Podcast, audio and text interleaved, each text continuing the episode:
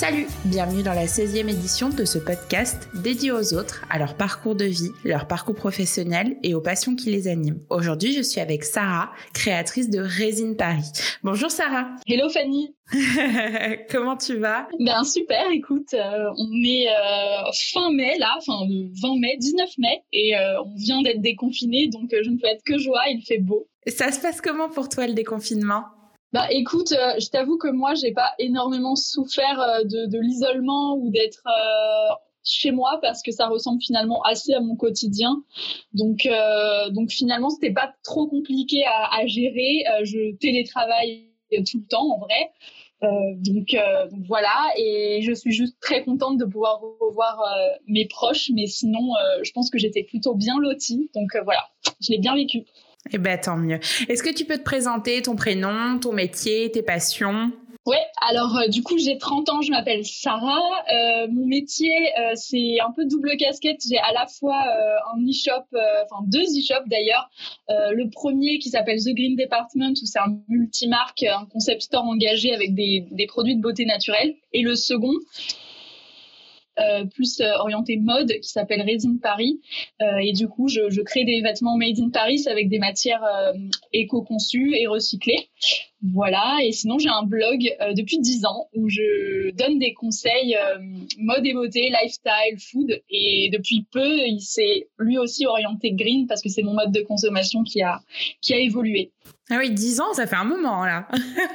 ouais, ouais, ouais, ça fait un moment. C'était, bah, alors 2009, le blog et 2010 la chaîne YouTube, donc ça fait même un peu plus. D'accord. C'est quoi euh, Je t'ai proposé aujourd'hui d'intervenir sur le sujet de la fast fashion. Est-ce que tu peux déjà nous dire ce que c'est la fast fashion? Oui, alors c'est vrai qu'on entend beaucoup beaucoup ce mot et en donc stricto sensu ça veut dire mode rapide, euh, mais pour aller un peu plus loin dans la définition, on peut dire que c'est le renouvellement rapide des collections puisque euh, avant on avait deux collections par an euh, à l'époque de nos grands-parents par exemple, et aujourd'hui on a plus de 40 collections pour tout ce qui est leader de la fast fashion je les citerai pas, mais on les connaît tous. Et, euh, oui. et, coup que depuis depuis 30 ans, c'est comme ça, et on a l'impression que c'est la norme, mais en fait c'est assez récent et c'est apparu dans les années 80 à peu près après les 30 glorieuses. Euh, après donc une, une grosse une grosse augmentation de la consommation euh, à la suite de la guerre, etc. Et du coup, euh, on a l'impression qu'on peut pas vivre autrement, alors qu'en fait c'est pas c'est pas le modèle c'est pas une norme, c'est pas c'est pas normal d'avoir un rythme aussi accéléré et de renouveler si fréquemment, de créer des besoins aux gens et surtout au niveau pollution, moi c'est ce qui, enfin au niveau environnemental, c'est ce qui me, me, me fait le plus de peine parce que c'est la deuxième industrie la plus la plus polluante euh, après le pétrole et euh, je trouve ça incroyable. Ça émet plus de gaz à effet de serre que tous les vols aériens et le trafic maritime réunis. Et je crois que c'est assez parlant ça. Ouais, mais c'était ma prochaine question. C'est quoi l'impact de la fast fashion sur notre monde? Mais tu as y répondu euh, très bien. T'as pas d'autres précisions? Bah, Disons que là, c'était l'impact environnemental, mais bien sûr, avant l'environnement, il y a aussi et surtout l'humain. Et, c'est vrai que l'impact social est euh, catastrophique parce que la plupart du temps, les, les, les grandes marques délocalisent dans des, dans des endroits où le, où la main d'œuvre coûte moins cher, euh, où les matières premières viennent de très très loin, donc l'empreinte carbone aussi est, catastrophique. Et du coup, euh, c'est souvent l'Asie du Sud-Est, le Bangladesh. Et euh, je pense que tout le monde a entendu parler en 2013 de, l'effondrement de cette usine, mm. le Rana Plaza, qui a fait plus de 2000 blessés et plus de 1200 morts. Et, et en fait, j'ai l'impression qu'on a des œillères et que juste parce que ça se passe loin, en fait, loin des yeux, loin du cœur, mais non. moi, pour moi, on peut, une fois qu'on se fait, on ne peut décemment plus rester en fait dans ce mode de consommation. Et pour euh, moi, ma prise de conscience, elle est surtout partie à partir de, euh, euh, sur Netflix, tu sais, un documentaire qui s'appelle The True Cost. Oui et qui est plus dispo sur Netflix malheureusement, mais j'invite vraiment tout le monde euh, à le regarder pour euh, faire euh, aussi son petit bout de chemin au niveau de la prise de conscience.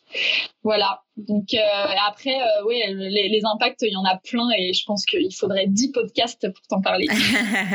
Maintenant, on parle de marque éco-responsable. Est-ce que du coup, tu peux nous dire ce que c'est une marque éco-responsable? Alors en fait, souvent on confond euh, durable, éthique, éco-responsable, et c'est vrai que le mot éco-responsable, euh, ça a trait vraiment à, l'écologie, à l'environnement.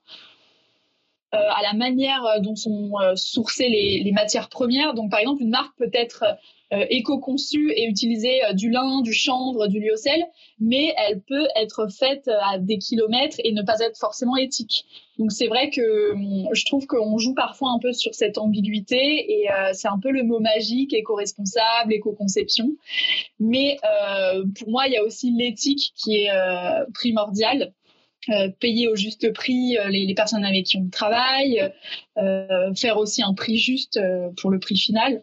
Et voilà, donc éco-responsable, je dirais, qui n'impacte pas, enfin qui impacte le moins possible l'environnement. Et donc c'est choisir des matières éco-conçues. Donc acheter de seconde main, c'est pas éco-responsable. Euh, alors si, parce que en achetant de seconde main, c'est un acte un peu militant qui permet euh, d'impacter un peu moins aussi euh, la pollution et les problèmes environnementaux, parce qu'on va pas puiser dans des nouvelles ressources, on va utiliser ce qui est déjà dans le marché. Donc si la seconde main pour moi c'est une façon de consommer éco-responsable. Ça fait partie d'un geste éco-responsable. Oui, exactement même si c'est du Zara ou même si c'est, euh, enfin, en vrai, le fait de sortir du circuit habituel et de l'acheter euh, sur Vinted en seconde main, moi, j'achète encore parfois euh, une pièce Zara sur Vinted parce que je trouve que c'est une démarche qui est un peu différente. Et au début, pour la transition, je trouve que c'est quand même plus simple pour les gens qui ont vraiment cette habitude du petit prix de, de consommer déjà sur ce canal. Ça a été quoi ton déclic pour changer ta façon de consommer? Parce que j'imagine, donc comme on disait, que comme tout le monde, tu allais chez Zara, chez M euh, et j'en passe. Ça a été quoi ton déclic? À quel moment tu t'es dit, bon, maintenant il faut arrêter, il y en a marre, quoi? En fait, la mode, ça a été le, tout dernier point de ma prise de conscience. Et avant ça, ça fait euh, trois 3-4 ans que euh, j'ai d'abord commencé par les produits d'hygiène que j'utilisais au quotidien, comme le dentifrice, le gel douche, le shampoing, parce qu'en fait, c'est le fait d'utiliser avec une certaine fréquence euh, qui va être euh, problématique parce que euh, un peu de phénoxyéthanol dans une seule crème que tu utilises que l'été, ça va être beaucoup moins grave une crème solaire que en fait l'addition de toutes ces de toutes ces choses. Du coup, moi ça a été d'abord ça, les cosmétiques que j'utilisais au quotidien. Ensuite, ça a été l'alimentation. j'ai aussi mon mari qui est flexitarien à tendance végane et qui m'a un peu éveillée sur toutes les toutes les l'impact en fait de, de la consommation d'une viande à outrance, etc.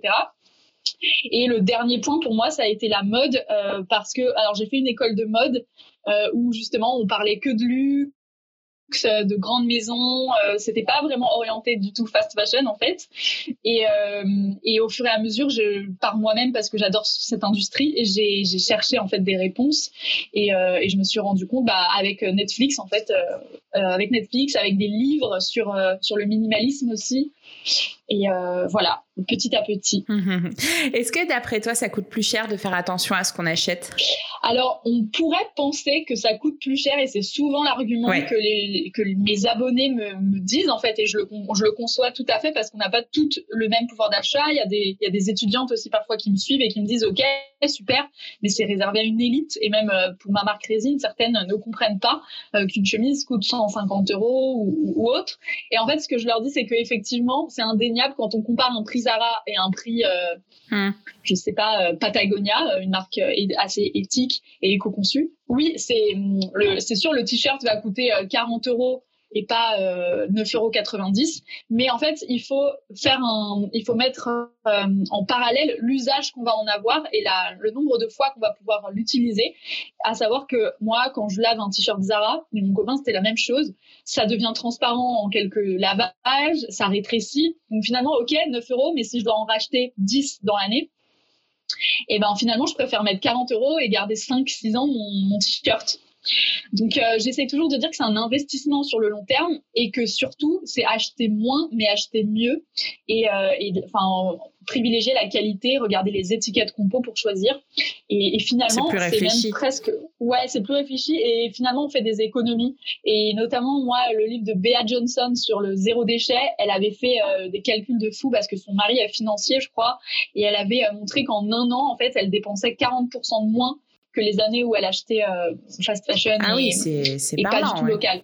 Ouais. D'accord. Donc c'est une fausse idée et je pense que c'est surtout des habitudes de consommation à repenser en entier en fait. C'est pas juste comparer euh, effectivement le prix d'un t-shirt 9 euros à un autre qui coûte 40, ça on est tous d'accord, c'est mathématique, c'est plus cher. Mhm. C'est sur le long terme que l'usage va, va rentabiliser euh, l'achat.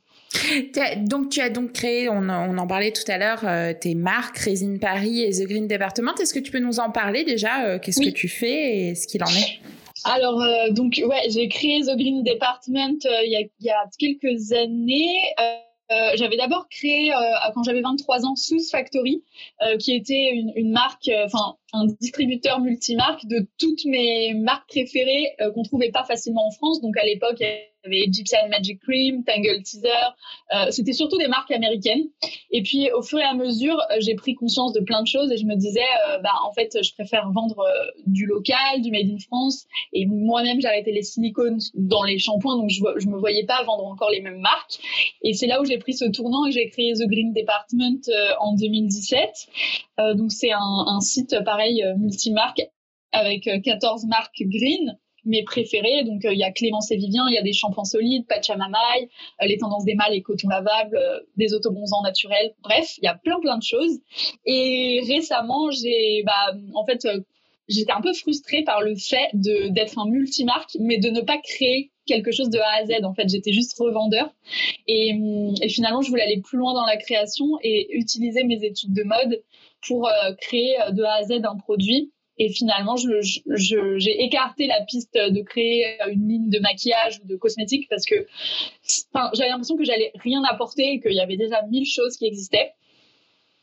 Par contre, dans le secteur euh, de la mode, je trouvais qu'il n'y avait pas de luxe à porter, c'est-à-dire que tout ce qui est green, c'est souvent des basiques il n'y a pas beaucoup de fioritures et de design euh, créatif. Et moi, je voulais mm, vraiment de belles matières pour des événements. Euh, je voulais des, imprimés un peu euh, foufou, quoi. Du coup, j'ai un imprimeur qui me dessine mes propres euh, motifs. Et c'est un peu là notre particularité, c'est qu'on retrouve pas le, design ailleurs. Donc voilà. Et je voulais surtout exister au-delà de l'engagement éco-responsable. Parce que pour moi, créer créer une marque éthique, euh, c'est juste la base en 2020. C'est un peu un standard et je vois pas comment faire autrement en, sachant tout ce qu'on tout ce qu'on sait. On a tous Internet, euh, je sais plus comme à l'époque de nos grands-parents, on peut se renseigner, donc euh, voilà. Et, du coup, bah voilà, Résine, je veux, je voulais qu'elle puisse exister même au-delà de cette mouvance green qui peut-être dans 20 ans sera devenue un standard. Donc il fallait qu'il y ait un truc en plus. Ça a été quoi les étapes pour créer ta marque éthique et éco-responsable? Alors les étapes, euh, je dois avouer que pour la création, euh, à chaque fois que je crée une, marque, parce que tous les 3-4 ans, j'ai envie de créer un autre concept et c'est un gros problème. Et je pense que tous les entrepreneurs se reconnaissent dans cette envie de changement. Mais euh, à chaque fois, je ne savais pas que ça allait être aussi dur. Et je dis souvent, si je savais savais que c'était impossible, je ne l'aurais pas fait. Et c'est vrai qu'à chaque fois, je, je, en fait, il y a des embûches que j'avais pas imaginées. Synthétiser, Et la création d'un produit, d'un vêtement, en fait, c'est mais tellement long. En gros, pour euh, rapidement pour expliquer aux gens, je pars d'un croquis. Ensuite, je vais l'envoyer à ma modéliste qui va faire euh, un patron. Euh, qui va faire un, d'abord un dessin technique puis un patron, une toile. Donc en fait c'est le vêtement mais dans dans un tissu qu'on va pouvoir couper et euh, et modifier. Après cette toile, souvent on fait une seconde toile avec des modifs, puis on fait un prototype dans le tissu final, et euh, ensuite on fait la gradation qui est en fait la déclinaison de toutes les tailles euh, et euh, ensuite, il y a encore le coupeur, la personne qui va qui va couper euh, chaque pièce avant de donner aux couturières. Donc en fait, c'est beaucoup beaucoup d'intermédiaires, sans compter l'image de marque à créer, le, le, logo, le site, les, les, les, centaines de fiches produits. voilà. Donc et puis mettre en place la logistique aussi parce que nous c'est pas nous qui envoyons les colis. Je le faisais avant pour mes premiers e-shops et j'ai vite compris que le salon avait ses limites. du coup aujourd'hui c'est un logisticien c'est un logisticien green aussi, euh, éthique, euh, parce que c'est des personnes en réinsertion et en situation de handicap qui, qui font les, paquets. Voilà. donc ouais, je, je, dirais aux gens qui veulent se lancer que il faut quand même avoir les épaules un peu solides Et euh, c'est vrai que parfois, mes copines qui ont un CDI et un confort avec un salaire tous les mois, elles me disent mais t'es complètement folle. Et c'est vrai que il faut un grain de folie, je pense, bah pour euh, se lancer. Tu parlais d'embûches tout à l'heure. Tu penses à quoi? Euh, bah, les embûches que j'ai pu rencontrer, c'est surtout en tant que femme et jeune dans un dans le milieu de la création d'entreprise. En fait, finalement, même si on est en 2020, on se rend compte que c'est un milieu super misogyne et que la mode, finalement, même si on a l'impression en regardant les séries, le dire ça vient en Prada et compagnie, que c'est très féminin comme univers. Euh, le, tout ce qui est l'univers de la fabrication, c'est très très masculin. Et euh, c'est vrai que pour négocier, en fait, euh, c'est très compliqué quand, quand tu es dans le sentier et quand tu es une femme de t'imposer. Ils te disent, bah, ramène ton mari ou... ah oui euh, ramène ton supérieur. Ils, ouais, ils arrivent pas à imaginer que c'est toi qui es à la tête du truc. Donc moi, euh, plein de fois, on m'a dit, euh, mais tu connais ton numéro de siret, t'es l'assistante, t'es, enfin, donc c'est c'est un peu dur au début, mais j'ai fait mes preuves et et, et aujourd'hui, le, le, sentier n'a plus de secret pour moi, mais il faut s'imposer. Ah ouais, on te carrément demande si genre t'es l'assistante et ouais et la première fois, tu bah, réagis oui, ça m'est arrivé plein de fois. Bah la première fois, euh, tu tu tu crois même pas en fait. Tu essayes de comprendre et c'est en, en, rentrant chez moi que j'ai un peu euh, réfléchi à, à, cette discussion lunaire et je me suis dit ah ouais mais en fait le mec me, me prenait pour euh, je sais pas pour la stagiaire ou autre. Il, il pouvait pas concevoir qu'une fille de 29 ans à l'époque ne ne enfin puisse avoir une marque etc ou alors je rentre dans un chez un fournisseur et ça m'arrive encore aujourd'hui. On me dit euh, on vend pas aux particuliers euh, on ne vend que en gros euh, tu n'auras pas les moyens de, de, nous prendre 100 mètres quoi en gros. Et je leur dis si si je viens pour 100 voire même 200 donc on va se détendre. Et, et c'est ah vrai que c'est un peu ouais c'est un peu compliqué. Mais ça fait partie de, du charme du truc. Et moi c'est vrai que je fais de la boxe et je suis quelqu'un d'un peu ballsy et j'aime bien euh, asseoir un peu mon autorité. Faut avoir du caractère, quoi. C'est ça, exactement. Qu'est-ce qui est important pour toi dans tes marques? Qu'est-ce que tu veux dégager? Euh, moi, j'ai envie de, de, laisser une empreinte et de, de mettre ma petite pierre à l'édifice dans, dans, dans, cette industrie euh, sans appauvrir nos ressources et, euh, et, j'ai aussi envie de créer une sorte de communauté euh, où en fait, euh, parce que je remarque que les gens quand ils achètent chez Résine, ils me laissent un petit message et ils me disent voilà, on voulait te soutenir et c'est pas juste en fait un achat juste pour eux, c'est pas une relation unilatérale, c'est vraiment un acte militant. Et ça, je l'ai compris avec Résine. C'était des choses qui m'arrivaient pas avec mes mes e-shops multimarques, mais là avec Résine je vois que les gens vraiment soutiennent une marque locale française et que ça leur tient à cœur. Et, euh, et voilà, je pense que c'est ça que, que j'ai envie de, de, faire passer, c'est de, de fédérer autour d'une cause et euh, se faire plaisir en même temps. Et, et, moi, c'est vrai que j'adore tout ce qui est embellissement, transmission.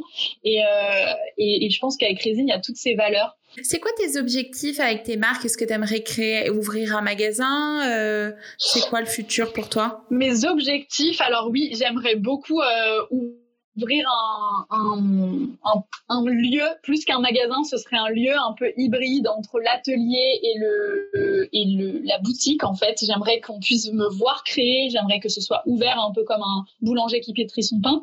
Euh, ouais, un, un, genre de concept store.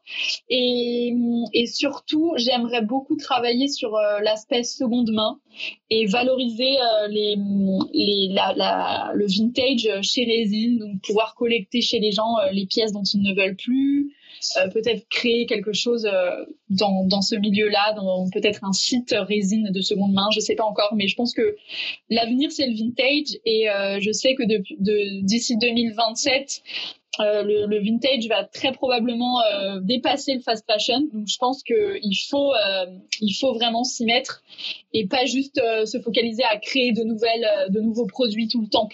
Pourquoi 2027 bah, En fait, j'ai regardé une conférence euh, sur, euh, sur euh, la slow fashion et c'était une dame qui analysait justement le marché de la seconde main, etc. Et elle s'est rendue compte que tout ce qui est Vinted et autres sites de seconde main, ça allait bientôt être le principal canal d'achat des gens et que du coup, pour les marques, il faut absolument se renouveler et prendre en compte cette seconde main et, et arrêter de juste surconsommer, créer, créer à tout va parce qu'en fait, on a déjà plein de choses euh, qui sont là et qu'on pourrait exploiter. Et c'est vrai que moi, au début, j'étais dans cette démarche de euh, oh là là, il faut des nouveautés, attention, euh, les gens vont se lasser si je sors que 4-5 produits. Du coup, je m'étais mise à faire des, des, collections de 10-15 produits. Et finalement, maintenant, je me suis, je suis complètement revenue en arrière de ce, de ce processus et maintenant, je, je sors tous les trois mois une petite capsule de 4-5 pièces que j'ai vraiment, vraiment travaillé. Et euh, je privilégie vraiment la qualité euh, à la quantité. Et je me dis que les gens peuvent attendre et n'ont pas besoin de 10 nouveautés euh, tous les mois. C'est quoi tes projets en cours? Mes projets en cours, euh, alors j'ai des marques euh, de chaussures, euh, de, de maroquinerie qui m'ont démarché pour euh, co-créer avec avec Résine, donc je peux pas les citer, mais ça va être des chouettes marques, notamment une marque espagnole dont on, dont l'ADN est assez proche de nous. D'accord. Et on va faire les, les designs en fait, on va ils veulent que leurs chaussures aient nos imprimés, etc., leurs baskets, donc on va très probablement co-créer. Et ça, je trouve ça super excitant. Et j'aimerais aussi aussi beaucoup faire une, euh, une capsule maillot de bain euh, en, fibre recyclée, mais c'est euh, le maillot de bain, c'est vraiment un monde à part et je me suis rendu compte que mes ateliers avec lesquels je travaille en ce moment euh, sont pas spécialisés dans la lingerie et je veux bien faire les choses. Il faut vraiment prendre des gens spécialisés. Donc voilà pour les projets. D'accord, bah merci. On va bientôt arriver à la fin de cette interview et chaque invité me partage son Insta préféré du moment. Donc on t'écoute. Ah, alors là, tu me prends euh, du coup. Oh là là, mais attends, parce qu'il y en a une autre après, alors. alors attends, euh, je regarde euh, en live sur mon Instagram les, stories qui arrivent en premier. en ce moment, bah, il y a une espagnole que dont j'aime beaucoup le style et qui m'inspire énormément, mais les gens comprendront pas forcément ces stories. C'est Grace, G-R-A-C-E, Grace Villarreal. elle, je l'aime beaucoup. Euh, elle a trois enfants, euh, peu de rêves, mais en même temps, elle montre un peu l'envers du décor. Elle est super bien gaulée, mais très naturelle. Et elle a des cheveux euh, qui, me, qui me font regretter d'avoir coupé les miens. Et voilà, euh, ouais, je dirais, euh, je dirais Grace. Après, j'ai récemment découvert une, une, française jeune. Et d'habitude, je regarde pas trop sur YouTube les filles de 20 ans parce que j'ai l'impression qu'il y a un gap entre nous. Mais euh, c'est Léna euh, Situation. Ouais. Léna Marfouche. Et euh, elle, elle est super transparente, super honnête, sans filtre. Et je la trouve top. Elle est très touchante. Ouais, elle est top. Elle est très inspirante aussi. Ouais, et a priori, on n'a pas du tout la même vie le mode de consommation, le même mode de conso. Tu vois, elle a fait une capsule avec Jennifer, elle, elle consomme du bout, etc. Mais malgré tout, la trouve, euh, je sais pas, tellement honnête qu'elle a un truc éthique elle aussi, tu vois. Donc euh, j'aime bien. Et puis je pense qu'elle fera, elle fera son cheminement. Et moi, je crois qu'elle a 22 ans maintenant. À 22 ans, j'avais certainement pas euh, la, la, même façon de consommer. Donc chacun son rythme. C'est ça. Et la deuxième question auquel tu ne t'attends pas, c'est ta série. Non, non, non, c'est ta série ou ton film du moment, pareil que t'apprécies, qui te, qui est important pour toi. Alors ma série du moment, j'ai terminé il y a quelques semaines euh, Validée euh, de Franck Gastambide que j'ai adoré, que j'ai terminé en deux jours. Euh, confinement oblige, merci le confinement. Du, coup, du coup, il y avait quelques joies dans ce confinement. C'est ça. Et, euh, et ré, très récemment, euh, je viens de finir Bates Motel aussi, qui est complètement incroyable. J'adore cette série. C'est oui. en fait l'enfance du, du mec de psychose, et on comprend en fait pourquoi il devient un dangereux criminel avec les relations compliqué avec sa mère et tout. Donc voilà, je dirais ces deux-là, je les recommande mille fois. Eh ben top. Merci beaucoup Sarah. Merci, Merci. beaucoup d'avoir accepté mon invitation. je vais te laisser clôturer avec tes réseaux sociaux et puis euh, à bientôt ouais. pour les autres. Alors attends, ils ont ils ont changé récemment donc faut pas que je me gourre. euh, mon, mon, insta, mon Insta c'est Souze Pérez et puis, euh, mon blog, c'est mamzellesous.com. Voilà, si vous voulez qu'on se retrouve. Ça marche. Et ben, merci beaucoup. Bisous, bisous. Et puis, à bientôt. Et ben, je te souhaite une bonne journée. Merci à toi aussi.